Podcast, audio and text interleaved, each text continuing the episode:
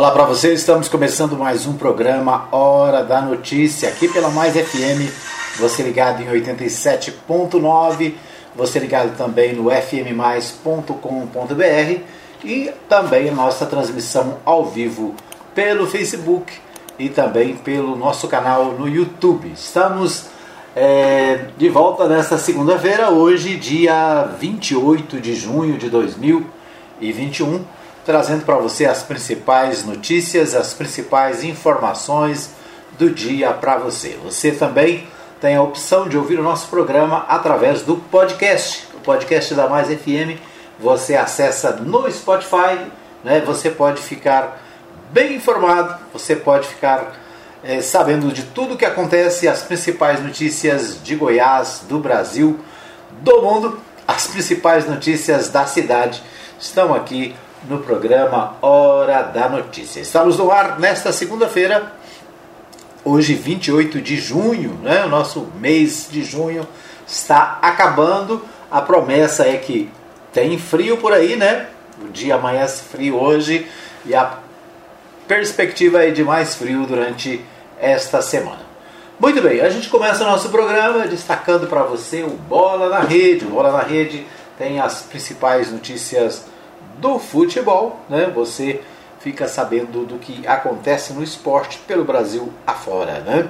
A gente vai a São Paulo com o pessoal da RBA News. A RBA News traz pra gente as principais informações do futebol, né? A última rodada do Brasileirão, né? Segundo o pessoal da RBA News, rodada do Brasileirão tem zebra, tropeços dos cariocas, boas vitórias de paulistas e termina com o Grêmio ainda na lanterna. Então vamos é, a RBA News com as informações do Campeonato Brasileiro, Brasileirão Série A.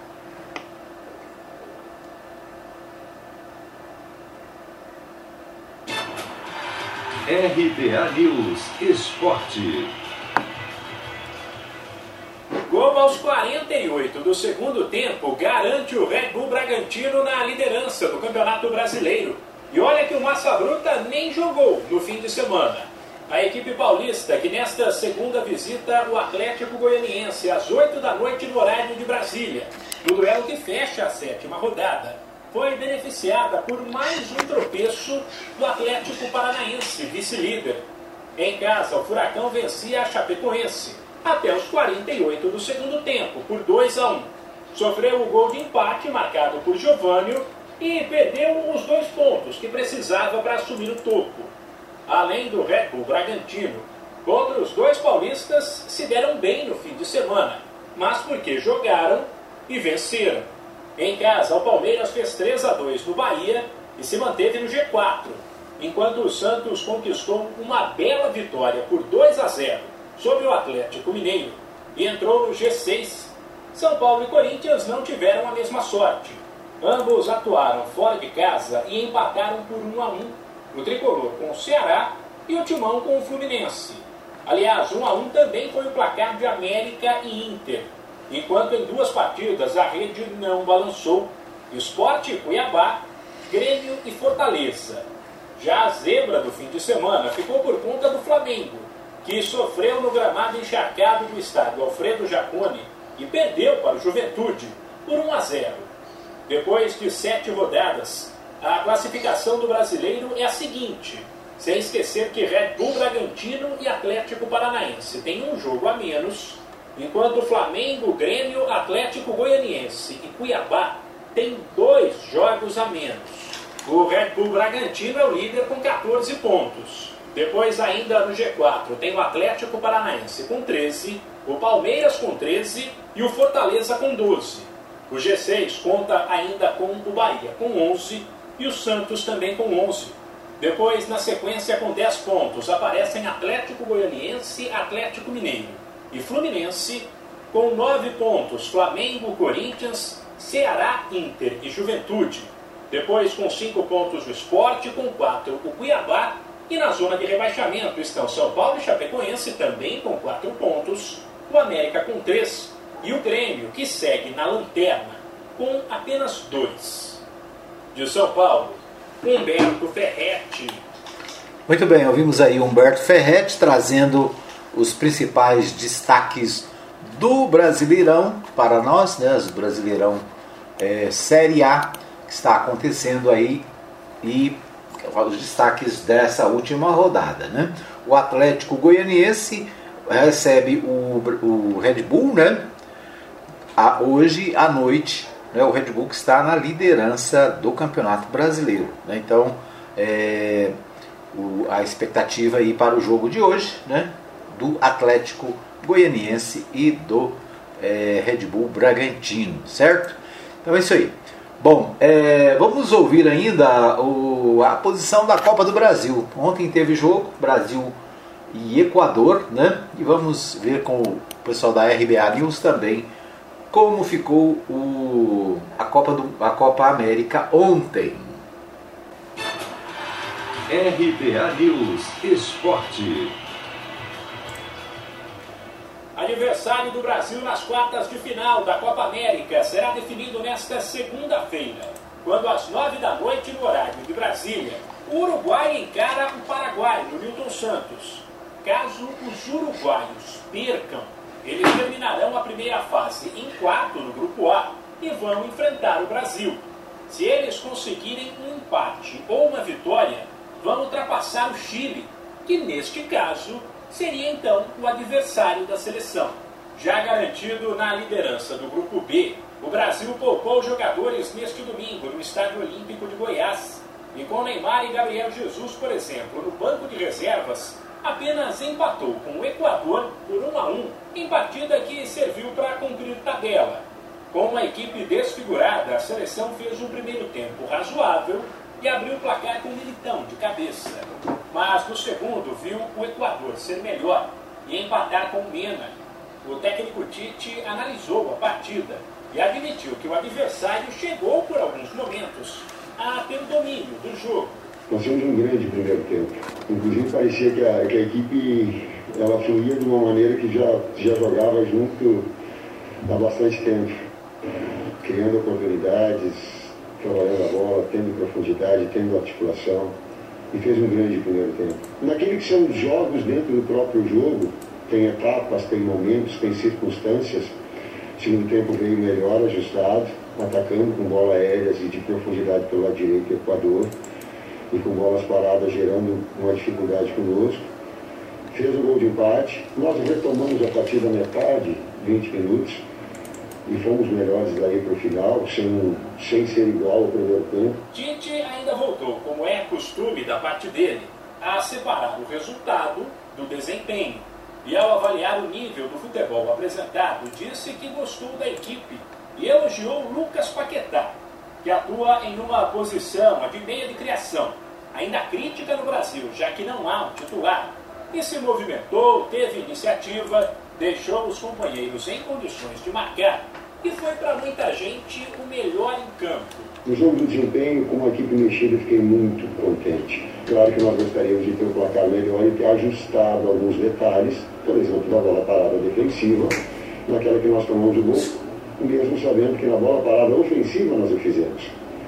É, mas essa circunstância toda, esses pequenos ajustes, mas em termos de jogo de desempenho, inclusive com o Paquetá, muito contente. O duelo das quartas de final da Copa América entre Brasil e Uruguai ou Chile será na sexta-feira. De São Paulo, Humberto Ferretti. Muito bem, ouvimos aí Humberto Ferretti trazendo os principais destaques do futebol né, a Copa do Mundo e também a Copa do Mundo não, né? Porque eu estou impressionado com a Copa do Mundo. É a Copa América, né? A Copa América que acontece no Brasil e também né, os destaques do Brasileirão nós tivemos aí com o Humberto Ferretti. Muito bem, nós estamos com problema de som na nossa live no Facebook, no YouTube. Nós vamos ver se a gente consegue consertar aqui para o próximo bloco, né? Já que esse bloco já está terminando.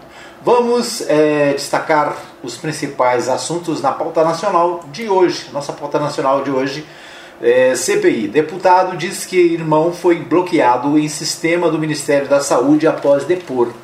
O Ricardo, Luiz Ricardo Miranda, que trabalha no departamento responsável pela importação de vacinas, relatou pressões atípicas para liberar contrato apesar das irregularidades dos documentos. O...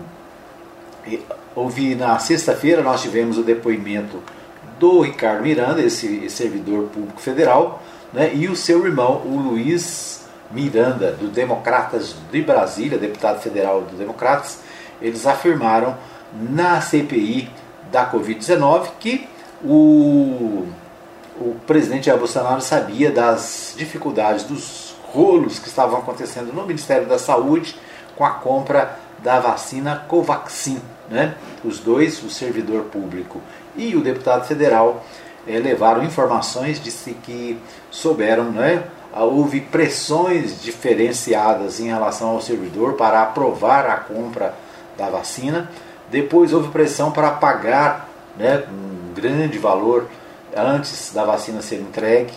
Enfim, o, o deputado Luiz Miranda e o seu irmão Luiz Ricardo eles estiveram na CPI da sexta-feira né, e falaram da corrupção que é, possivelmente exista na, no Ministério da Saúde. Né? De acordo com eles, havia pressão para comprar uma vacina por preço exorbitante e, além disso, pagar é, antecipadamente e mais pagar para uma terceira empresa que sequer fazia parte é, do processo de licitação.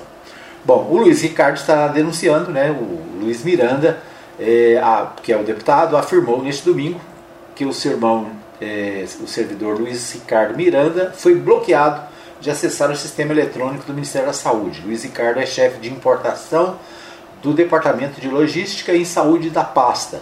Segundo os irmãos, o acesso ao Sistema Eletrônico de Informação, SEI, do Ministério, foi fechado dois dias após a dupla prestar depoimento à CPI da Covid no Senado.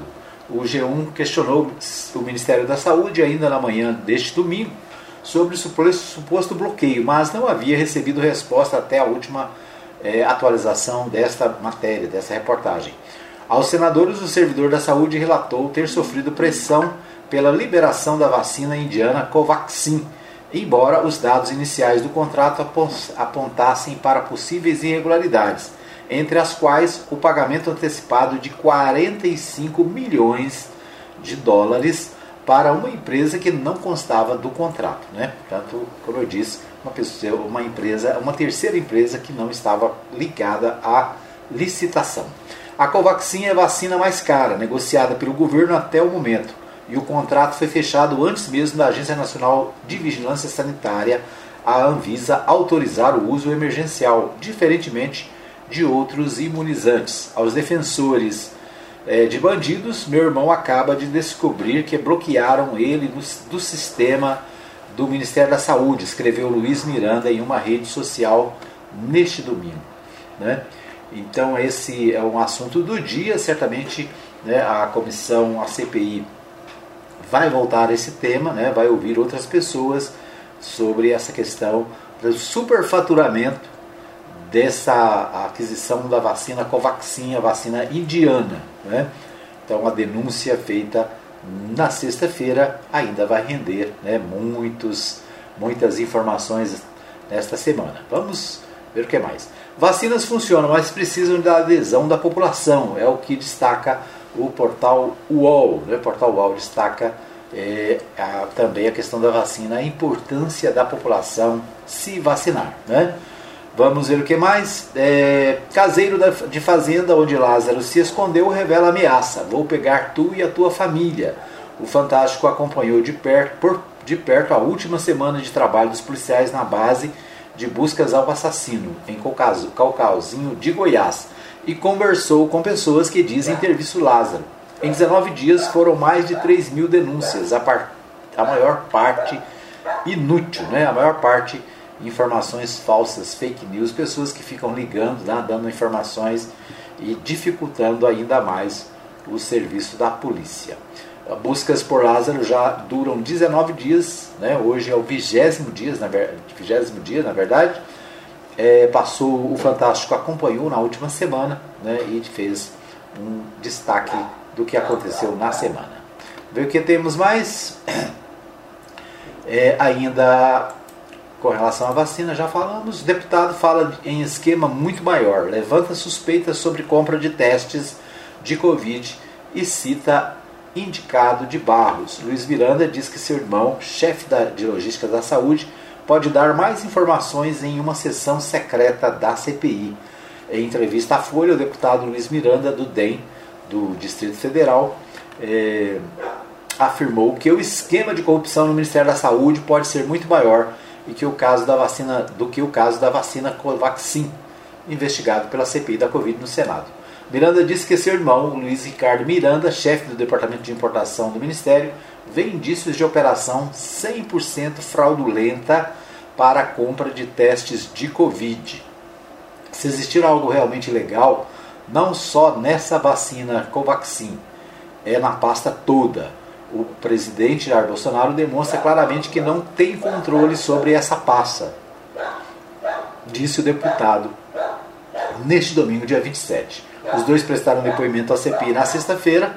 O deputado afirmou que seu irmão pode dar mais informações em uma eventual sessão secreta da comissão. Né? Então, Portal UOL destacando também a Folha de São Paulo é, a questão da Covid-19 né? e o esquema que tem, teria, né? segundo informações deles, dos dois irmãos, é, um esquema muito maior e inclusive com relação à compra de testes da Covid-19.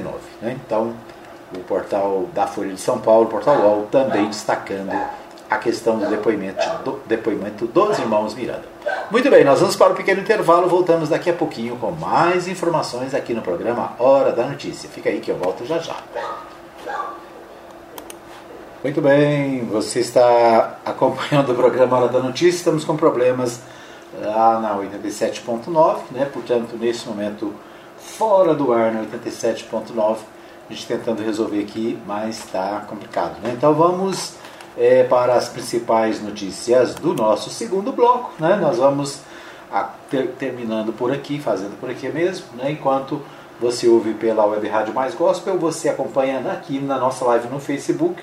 Né? Tivemos que interromper a live no YouTube, estava sem som, né? então um monte de problemas aí no mesmo dia.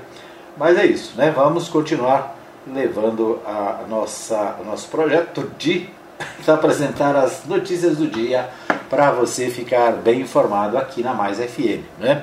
Lembrando para você que a Mais FM reprisa às 20 horas o nosso programa, né? tem a reprise, e também na Web Rádio Mais Gospel às 15 horas, às 20 e às 3 da manhã tem reprise do nosso programa Hora da Notícia. Então são vários horários, várias possibilidades para você ouvir e acompanhar, ficar sabendo do que acontece na cidade, do que acontece em Goiás e no Brasil e no mundo, tá certo? É isso aí. Além disso, tem o nosso podcast. Nosso podcast está à disposição no Spotify. É assim que a gente termina o programa. A gente sobe o áudio para o podcast. Você pode também ouvir o nosso programa em qualquer lugar pelo nosso podcast da Rádio Mais FM. É só digitar Rádio Mais FM e você fica sabendo, né, pode ouvir o nosso programa de hoje e os programas anteriores e outras é, programações da Mais FM, tá bom? Vamos a Goiânia com Libório Santos. Libório traz para nós os principais destaques da capital goiana. Com você, Libório. Preço do leite sobe, mas produtores reclamam dos custos de produção. Reservatório das hidrelétricas começa a atingir o ponto crítico. Senado. Para parceria na prevenção e combate a queimadas. Eu sou Libório Santos, hoje é dia 28 de junho, segunda-feira. Esses são os nossos destaques. Fim de semana sempre é marcado por violência e mortes. O motorista de um carro de passeio morreu após colidir contra um caminhão na J230 entre Goiás e Vila Propício no final de semana. E a família, como vai, hein? Um homem de 37 anos foi preso suspeito de agredir a própria mãe, idosa de 76 anos de Anápolis. Os vizinhos informaram que a violência já acontece há anos, porém a vítima protegeu o filho para que ele não fosse preso. Continua tramitando na Câmara Federal um importante projeto que, ao ser aprovado, e tudo indica que isso vai acontecer e se transformar em lei, vai trazer grandes benefícios aos portadores de câncer. A deputada Flávia Moraes está empenhada na sua aprovação mais rápido possível e na semana passada esse projeto deu mais um passo importante em sua tramitação. Flávio Moraes destaca a sua importância. Foi aprovada a urgência do PL 6330, que trata do fornecimento de medicamento oral para o tratamento de câncer, a quimio oral. E se nós conseguirmos aprovar, vamos trabalhar por isso nos próximos dias. Com certeza vai ser um grande avanço para os pacientes de câncer. A gente sabe que é uma conquista importante, vamos trabalhar muito nos próximos dias para que a gente possa aprovar o texto e aí com isso salvar muitas vidas e facilitar a muitos pacientes o acesso a esse tipo de medicamento, que traz mais conforto no tratamento do paciente de câncer. No giro da bola, a seleção brasileira jogou com o Equador ontem aqui em Goiânia pela Copa América, ficou no empate em 1 a 1. Na sexta, pela Série B, Vila Nova e Goiás ficaram no 0 a 0. E hoje, pela Série A, o Atlético Goianiense enfrenta o líder da competição, o Red Bull Bragantino. O consumidor já sentiu que o preço do leite está mais caro. Subiu em torno de 10 a 15% e o litro já passa dos R$ reais. Mas os produtores dizem que o aumento não foi suficiente para cobrir os custos de produção. Todos os reservatórios de hidrelétricas em Goiás estão com níveis muito baixos. A previsão é de que teremos a pior crise hídrica do Brasil nos últimos 91 anos e o seu auge será no mês de novembro. A situação mais grave é em Tubiara, com apenas 9,43% da reserva. O Lago de Serra da Mesa, um dos maiores da América do Sul, está com 35,44%. O importante é economizar energia, água e preservar o meio ambiente. Senador Caneiro, município da região metropolitana, passará a contar com um programa produtor de águas implementado pela Agência Nacional de Águas. A iniciativa envolve vários órgãos e tem como objetivo principal o desenvolvimento de ações para proteção, preservação e resgate dos mananciais de água existentes no município. A iniciativa será realizada em parceria com produtores rurais, prevendo contrapartida financeira aos produtores participantes do projeto. A semana começou com uma notícia nada agradável. Goiás registrou 18.977 mortes por Covid-19, quase 19 mil. São 670.999 pessoas infectadas socialmente. O índice de ocupação de leitos de UTIs aqui na capital já atingiu 93,85%. Período de vegetação seca e baixa umidade relativa do ar. Com isso, os riscos de queimada são muito grandes. Este ano, o Corpo de Bombeiros já registrou um índice maior de incêndios do que no mesmo período do ano passado. Para tanto, está em plena execução a Operação Cegado Vivo. E para contribuir com a prevenção, o Senado Goiás faz um trabalho em parceria com o Corpo de Bombeiros. O superintendente do Senado Goiás, Dirceu Borges, dá mais detalhes sobre esse trabalho. É importante, Igor, destacar que as queimadas prejudicam muito os produtores rurais, tanto nas suas palhadas, como na matéria orgânica do solo, quando queimando as pastagens, áreas de reservas, APPs. Então, o produtor é o maior interessado em preservar né, a sua área, a sua propriedade e é, mitigar os riscos que uma queimada, né, os efeitos de uma queimada na sua propriedade. Então o Senar tem buscado apoiar o, o, produtor rural na sua prevenção contra os fogos. Então a gente buscou essa parceria com o Corpo de Bombeiros, Operação Cerrado Vivo. Nós já temos o curso de manejo integrado de fogos em áreas agrícolas, que inclusive agora nós vamos estar aumentando a carga horária, onde a gente vai estar inserindo a construção de abafadoras dentro desses cursos que serão realizados, ministrados em todo o estado de Goiás. Essa é uma parceria com o Corpo de Bombeiros do estado de Goiás e os nossos sindicatos rurais que têm dado todo o apoio para que a gente possa minimizar esses focos de incêndio aqui no estado de Goiás, principalmente na, nas áreas agrícolas do nosso estado, apoiando sempre os nossos produtores rurais. Eram essas as informações de hoje de Goiânia, informou Libório Santos. Muito bem, nós ouvimos então o Libório Santos trazendo aí as principais informações de Goiânia, né? O Libório falou aí dos reservatórios hidrelétricos em Goiás que tem nível de até 9% e a situação energética de Goiás é complicada, né? Energia corre risco, fornecimento de energia corre risco. Então, mais uma vez, né, estamos com problemas de energia e a culpa, né, segundo os, os interessados aí, é da falta de chuvas ou da quantidade pequena de chuvas no último ano, né? Então, lamentavelmente, isso significa o quê? Significa preço mais alto na energia. Né? E, e, aliás, o Noticiário Nacional diz que a bandeira vermelha vai continuar em, em julho. Né? Então, o, o preço da, da energia continua alto. Então, é preciso o quê? É preciso economizar, né? Acaba sobrando para o consumidor que precisa fazer economia, precisa diminuir a questão do consumo de energia elétrica. Né? Uma, boa, uma boa solução para quem pode, para quem tem condições, é a energia solar. Né? Depois nós vamos falar aqui no nosso programa, fazer um programa especial sobre energia solar, que seria a solução para esse problema, né? já que a gente tem sol o ano inteiro, o Brasil é um dos países onde tem sol o ano inteiro e a produção de energia solar ela é viável, né? tem sido viável para muitos. O que falta é o que? Falta incentivo, né? falta incentivo do governo, falta financiamento, falta é, condições para que as pessoas possam aderir à energia solar, né? E quem sabe no futuro a gente possa ter uma energia muito mais barata, né? Muito mais é, compensatória para o cidadão. O Jornal Popular destaca exatamente esse assunto, né? Reservatórios hidrelétricos em Goiás têm nível de 9% e energia corre risco, né? Fornecimento de energia corre risco.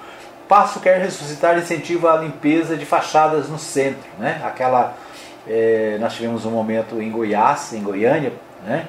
é o caso de Goiânia, onde foi feito um trabalho para a diminuição da poluição visual da cidade de Goiânia. E agora o Passo Municipal, né, o prefeito eh, Rogério Cruz, quer retomar esse projeto para diminuir a poluição visual na capital goiana. O Jornal Diário da Manhã destaca o seguinte: a oposição tenta encontrar discurso. Né? Então, o Diário da Manhã destaca a, as, a política goiana, né? as eleições em Goiás e o destaque para é, o, a oposição. Né? Candidatos oposicionistas centro-liberal sondam eleitor e lideranças para ver se encontram brechas de candidatura a governador em Goiás três nomes aparecem na, três nomes aparecem na lista, né? E há 16 meses do pleito eleitoral. O Jânio Darro, do Patriota, o Marconi Perillo, do PSDB, e o Gustavo Mendanha, do MDB. Né? São três nomes que estão sendo colocados aí, possíveis candidatos é, de centro, né? como diz aqui o jornal. As eleições de 2022 ocorrem daqui a 16 meses, mas o prazo para uma candidatura da oposição centro-liberal se estabilizar é menor, 14 meses. 14 meses é o tempo que, os candidaturas, que as candidaturas de opositores estabeleceram em Goiás nos últimos 20 anos, com exceção do ex-governador de Rezende, cuja jogada era diferente, já que acumulava o recal de votos. Para tentar o poder, a oposição tem se articulado em três frentes no Estado ex-prefeito Jânio Darro, do Patriota, ex-governador Marconi Perillo, do PSDB, prefeito Gustavo Mendanha, é, de Aparecida de Goiânia, né, do MDB. Qualquer nome fora dos três será uma tentativa de fôlego é, menor, né, já que o outro lado figura o governador, do outro lado figura o governador Ronaldo Caiado do DEM, cuja gestão em plena pandemia é aprovada por cerca de 65% da população conforme pesquisa divulgada recentemente. Né? Então, é a oposição tentando achar um nome e achar um discurso para é, concorrer com o, o, Ronaldo Caiado, né? o governador Ronaldo Caiado, que, segundo né, informações do Jornal Popular, tem uma avaliação positiva na faixa de 65%. É claro que, além dessa oposição, né, tem também a oposição é, onde estão os partidos mais à esquerda, né? o Partido dos Trabalhadores é, o, o, e os demais partidos, né? a Rede, é, o PSOL, então são partidos que também costumam ter candidato nas eleições estaduais.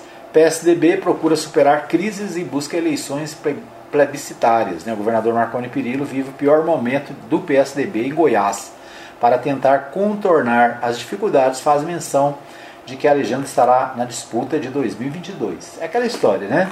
O partido está mal. O partido, na última eleição, né, teve uma situação ruim. Então, se não participar das eleições, a tendência é o quê? Sumir do mapa, né? Então, é fundamental participar das eleições, é fundamental entrar no jogo para que o partido possa ter, né, um, quem sabe, uma uma sobrevida, né, para que o partido possa se recuperar dos, da derrota da última eleição de 2020. Randolfo Rodrigues apresenta hoje notícia crime contra Bolsonaro. Vice-presidente da comissão, o senador Rodolfo, Randolfo Rodrigues, apresentará nesta segunda-feira, dia 28, à Procuradoria notícia crime contra Bolsonaro por prevaricação no caso da vacina Covaxin. Na quinta, o colegiado ouvirá sócio da Precisa Medicamentos, que intermediou o contrato. Né? Então, esse é um destaque do Correio Brasiliense é, sobre a questão da Covaxin, né, a vacina que teria sido comprada de forma irregular pelo Ministério da Saúde, conforme denúncia dos irmãos Miranda, né, que nós vimos aí no primeiro bloco. Ainda no Correio Brasiliense, sobre o Lázaro, né? De doido não tem nada, ele é frio, diz caseiro de fazenda sobre Lázaro. Né? Então, o caseiro que teria que foi preso com a acusação de ter ajudado Lázaro, né? Ele diz que foi pressionado e que houve ameaça, né? Portanto, e ele entre aspas, né? Ele diz: ele é frio, de doido não tem nada, diz o caseiro sobre Lázaro. Então, o, o caseiro, né? Em entrevista ao Correio Brasileiro, o caseiro, o nome dele é Alain Reis Santana, de 34 horas, de 34 anos, natural de Cipó, na Bahia contou com detalhes o encontro que teve com Lázaro Barbosa Souza, de 32 anos, suspeito e investigado de assassinar uma família em Ceilândia Norte, balear quatro pessoas, entre elas um policial. É isso aí, né? Então continua hoje é o vigésimo dia de buscas ao criminoso, né? Lázaro.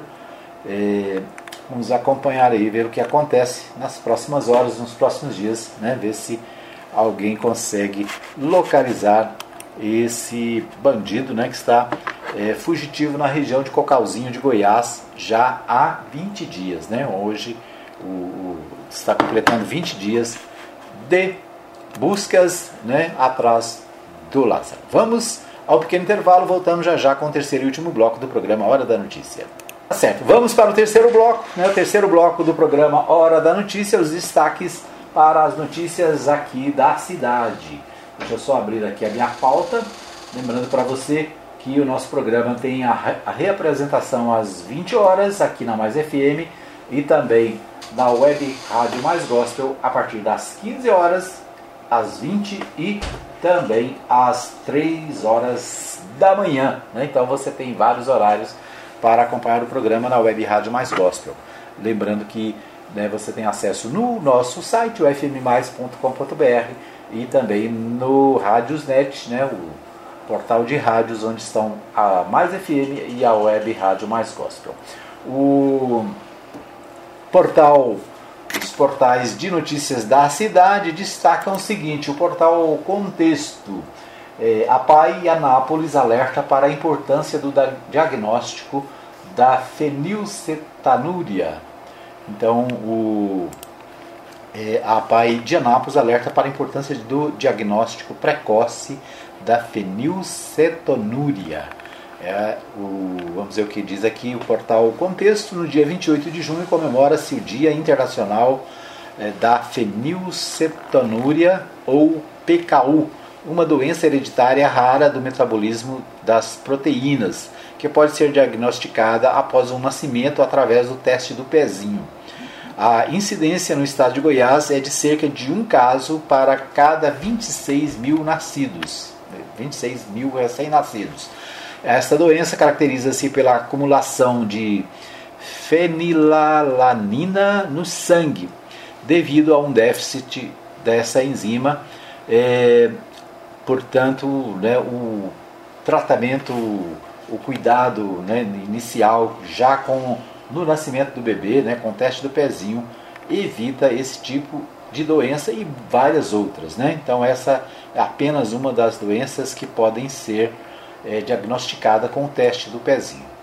Bom, a Paianápolis, equipada com modernos equipamentos e instalações, oferece todo o apoio necessário às famílias e pacientes. Trata-se de um modelo exemplar que após o diagnóstico tem processo encaminhado de imediato para profissionais de referência de modo a garantir o melhor acompanhamento do recém-nascido.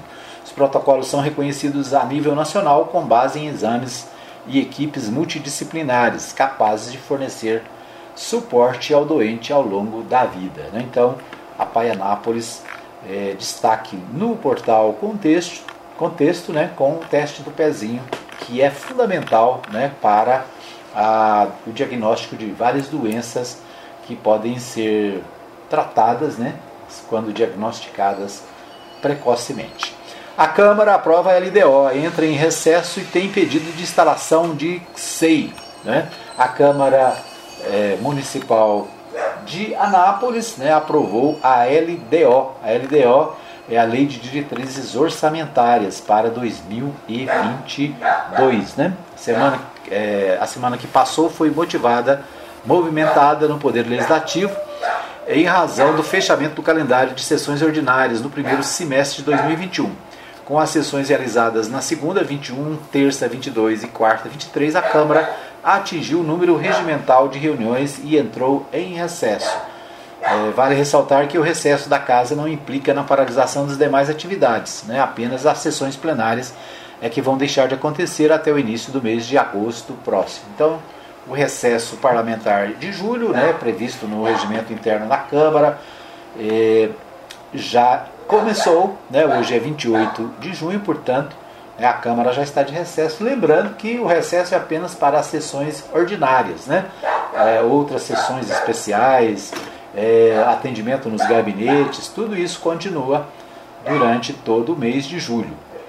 A LDO, a Lei de Diretrizes Orçamentárias, foi aprovada, né, uma lei importante e que também precisa ser aprovada é, de acordo com a, a, legislação em datas específicas né, para garantir recursos para as, é, o orçamento de 2022. Então, pensado antes, né? Na sessão de quarta-feira, a última antes do recesso, houve também um fato que chamou a atenção, que foi a apresentação de um requerimento para a instalação de uma comissão especial de investigação, a SEI, para apurar possíveis irregularidades na obra do prédio da Praça 31 de Julho, no centro de Anápolis, que seria destinado à Câmara Municipal. O autor do pedido instalação da SEI foi o vereador policial federal Suender, do PSL, que desde o início do seu mandato tem defendido a apuração, independentemente, segundo ele, do fato de já ter sido alvo de investigação por parte do Ministério Público e por estar já em fase de processo, processo é, no Poder Judiciário. O, para o parlamentar, os poderes são independentes e harmônicos, ou seja, o, o vereador quer voltar ao assunto, rediscutir a questão da Constituição da Câmara Municipal, que está sendo discutida desde 2016, né? Então nós já temos 16, 17, 18, 19, 20, 21, seis anos né, de discussão. O prédio está lá abandonado, né? Existe uma definição agora dos, do prefeito municipal de dar sequência ao, à construção, né? E, mas o vereador quer fazer uma SEI, né, uma comissão de investigação é, para apurar responsabilidades no caso da construção da Câmara. Um assunto batido, rebatido né, e usado politicamente mais de uma vez.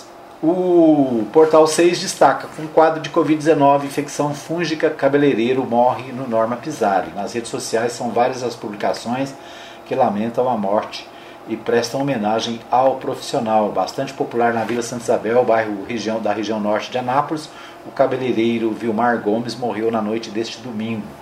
Ele estava na UTI do Centro de Internação Norma Pisari após passar por duas outras unidades da rede municipal. Vilmar teve quadro de Covid e infecção fúngica com que, como o próprio nome denota, é contraída por fungo e tem alta letalidade o Vilmar, né, conhecido nosso aqui da família.